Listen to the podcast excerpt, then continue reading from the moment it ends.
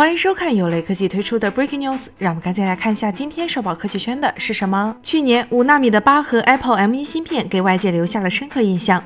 这款产品也入选了我们桌面笔记本处理器年度创新技术奖。由于苹果计划两年内完成 Mac 产品线对英特尔处理器的替换，所以不难猜测，更多的 M 系芯片正在准备之中。来自国外的最新爆料称，新款 Mac 产品定档三月份，搭载十二核 Apple Silicon 芯片。关于这款 Mac 真身，爆料并未给出细节。不过，按照此前分析大师郭明基的说法，可能是十四点一寸和十六寸 MacBook Pro。有猜测认为，十四寸会搭载十二核芯片。十六寸则会升级到十六核芯片。需要注意的是，十二核、十六核的新芯片可能不会叫做 M2，因为此前有消息称 M2 将会选择在 iMac 上首发。